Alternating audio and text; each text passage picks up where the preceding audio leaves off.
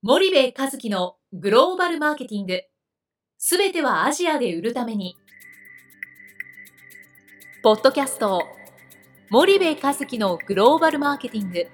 すべてはアジアで売るためには、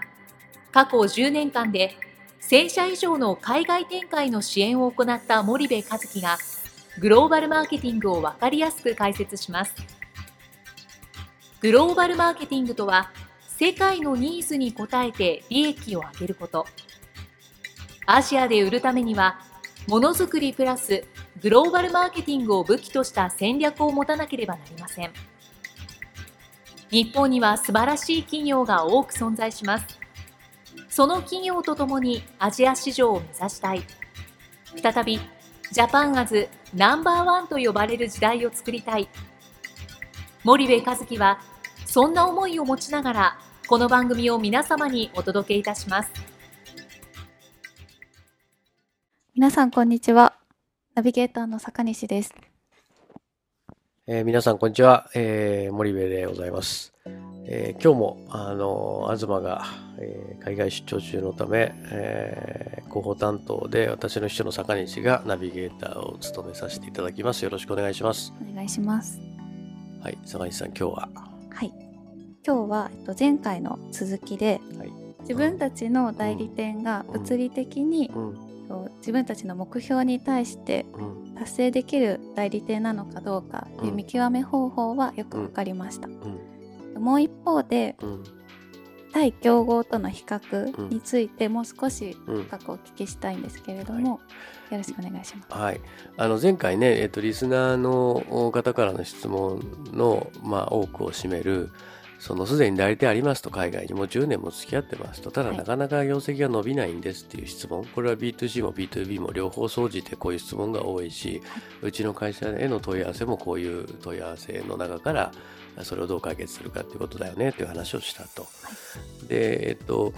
その問題に直面している、まあ、あのメーカーの皆さんがそれをじゃあどうやって解決していけばいいのかっていうお話なんだけど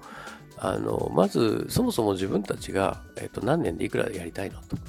でその目標に対して、えー、それを実現する物理的な能力のある代理店を今選んでるのかどうなのかっていう見極めをまず一つしなさいと。はい、でこれは例えば、えー、10億やりたい。もしくは100億やりたいって言ってるのに、えー、その会社の能力が10億や100億をやれるだけの能力がなかったら物理的にいかないよねと、はい、分かりやすく説明すると、えー、毎分100リッターの水を流したいって言ってるのに、えー、パイプとなるチャンネルはストローみたいな細さだった細さだったらね毎分100リッター流れないから物理的に無理じゃんと。はい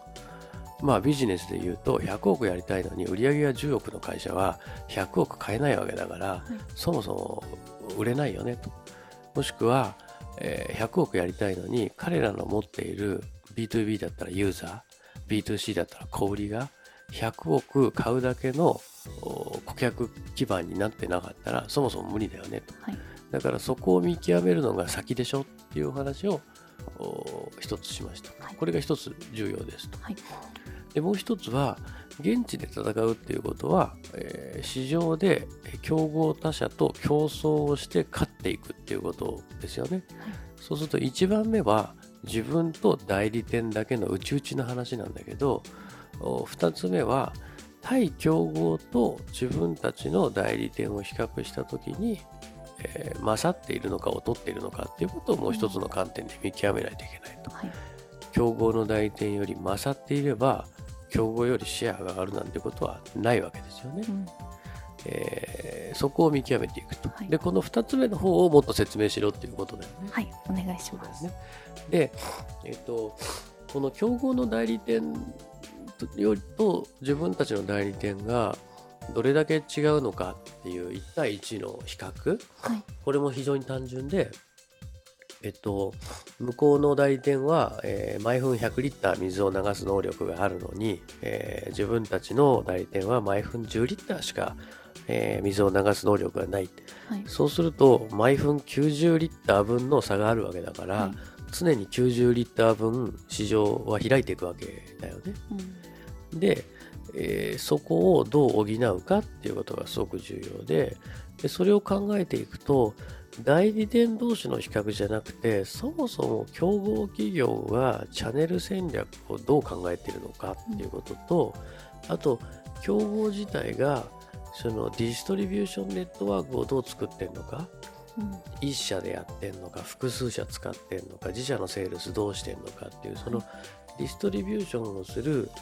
ネットワーク自体がどうなってんのかっていう話だよね。はい、で3つ目がじゃあこの作り上げた芸術的なディストリビューションネットワークのマネージメントをどうしてんのかっていう、この3つを開いていくと、はい、自分たちがいかに日本にいながら10年前に決めた代理店に何ヶ月かに1回訪問して新商品出ました売ってください。今年どれだけ行きますか？いや景気が悪いんで行きません。あそうですか。残念ですっていう意味のない海外出張というか代理店訪問を繰り返した、うん、繰り返してきた10年間かっていうことがね、は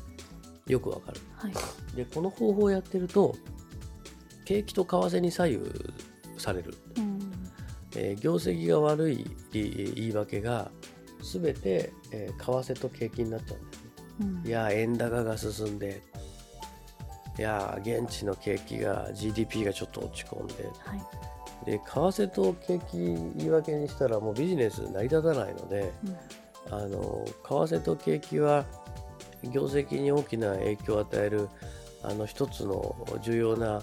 要因ではあるけども、はい、それをエクスキュースにするのは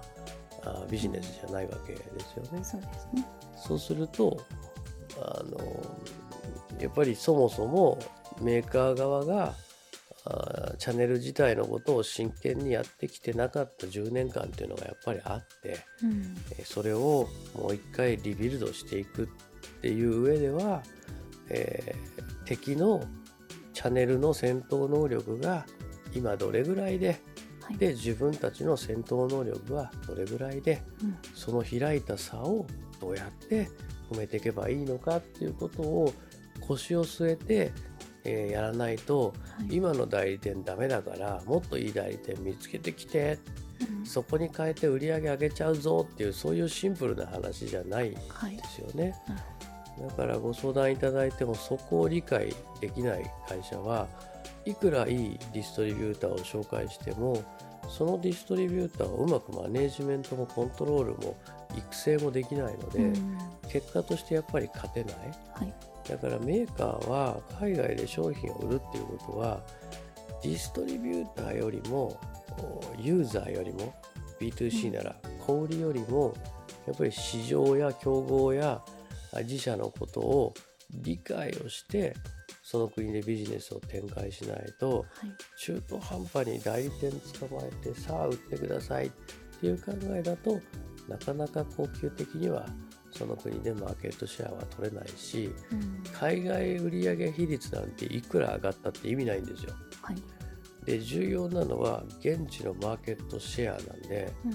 うん、欧米の先進グローバル企業がね私どもの海外売上比率は何パーセントを超えていますなんて表現は一切使わない、はい。うん、彼らは自分たちはこの国もしくはこの地域でマーケットシェア何パーセント持っているってこれが評価基準で、はい、あの海外売上比率がいくら高くたってね、うん、市場シェア2%だったら箸にも棒にも光らないわけで、うん、そこのやっぱり考え方を根底から日本のメーカーは変えていくっていうことがあのすごく必要だと思うんですよね。はい、なので話がすごく大きく展開しちゃいましたけどその今ある代理店とうまくいってない会社がやるべきことは、はい、そもそも自分たちがやってほしい売り上げをやれるだけのその能力がある代理店なのか100毎分100リッター流したい、えー、のにそれだけ太いパイプになってんのっていうこと一つともう一つは競合と比較して自分たちの代理店が強いのか弱いのかっていうことを見ていくっていう、はい、この2つをあのやるっていうことはすごい重要で、えー、うちの会社であのお手伝いするのはこの2つをやって、はい、えー、よりいい、えー、チャンネルを作り上げるっていうことが僕の仕事です。はい、これで、えー、リスナーの質問には回答になってるかな？はい。ありがとうございます。はい。ありがとうございました。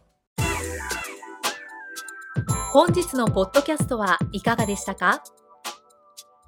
番組では森部和樹への質問をお待ちしております。ご質問は podcast アットマーク spydergrp.com ポッドキャストアットマークスパイダー grp.com までお申し込みください。たくさんのご質問をお待ちしております。それではまた次回お目にかかりましょう。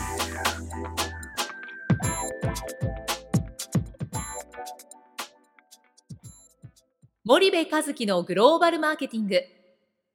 この番組はスパイダーグループの提供によりお送りしました。